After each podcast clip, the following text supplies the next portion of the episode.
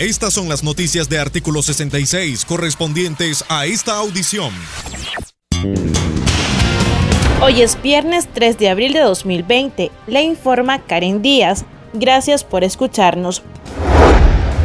El dictador de Nicaragua, Daniel Ortega, no asistió al homenaje póstumo que se realizó en la Asamblea Nacional para despedir al diputado sandinista Jacinto Suárez, quien falleció la mañana del jueves 2 de abril. Pese a que era uno de los suyos, Ortega lo dejó solo. No fue ni a la vela que se realizó anoche en la funeraria Sierras de Paz, ni hoy en el homenaje póstumo donde leyeron un comunicado presidencial y entregaron una orden y la medalla de oro a Augusto César Sandino, en su máximo grado a la compañera Gil Pérez Casar, esposa del diputado Suárez, que se suponía que entregaría el mandatario nicaragüense, pero que al final entregó el titular del legislativo Gustavo Porras. Una mujer nicaragüense que se encuentra exiliada en Madrid, España, aprovechó el espacio televisivo de un medio de comunicación local para denunciar al régimen de Daniel Ortega y Rosario Murillo, que no han hecho nada para contener la pandemia del coronavirus del que ya se registra más de 50.000 fallecidos a nivel mundial. La compatriota relató a la televisora española que actualmente se encuentra sin trabajo debido a la emergencia sanitaria. En Madrid, un grupo de voluntarios impulsaron una campaña que consiste en regalar paquetes de alimentación a los más vulnerables ante esta pandemia. En ese caso, la nicaragüense resultó beneficiada. Escuchemos el testimonio.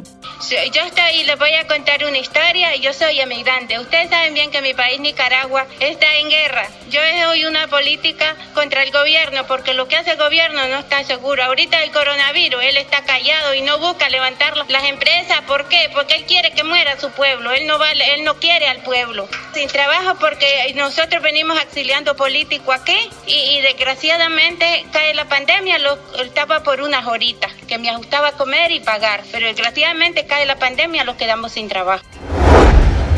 Una delegación de Madres de Abril conformada por Josefa Mesa y Lizeth Dávila, madres de Jonathan Morazán y de Alvarito Conrado, respectivamente, quedó varada en Ginebra por la pandemia del COVID-19. Las integrantes de la asociación se encontraban en una gira por el continente europeo con la ayuda de la diáspora nicaragüense, donde denunciaron los crímenes de lesa humanidad perpetrados por la dictadura de Daniel Ortega y Rosario Murillo.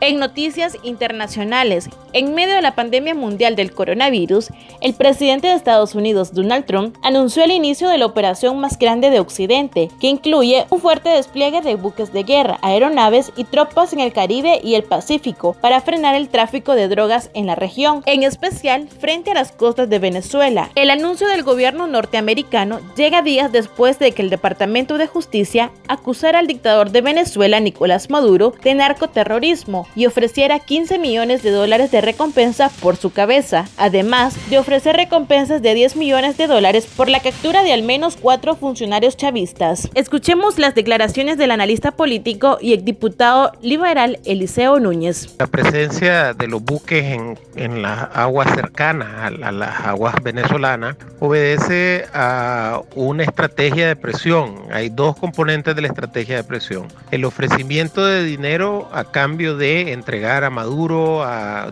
Y a su camarilla. Esto mueve a alguna gente del interior de las Fuerzas Armadas venezolanas. Creo que ahorita estos dos movimientos obedecen a intentar que actores internos de Venezuela se muevan en el sentido de, eh, de sacar a Maduro del poder.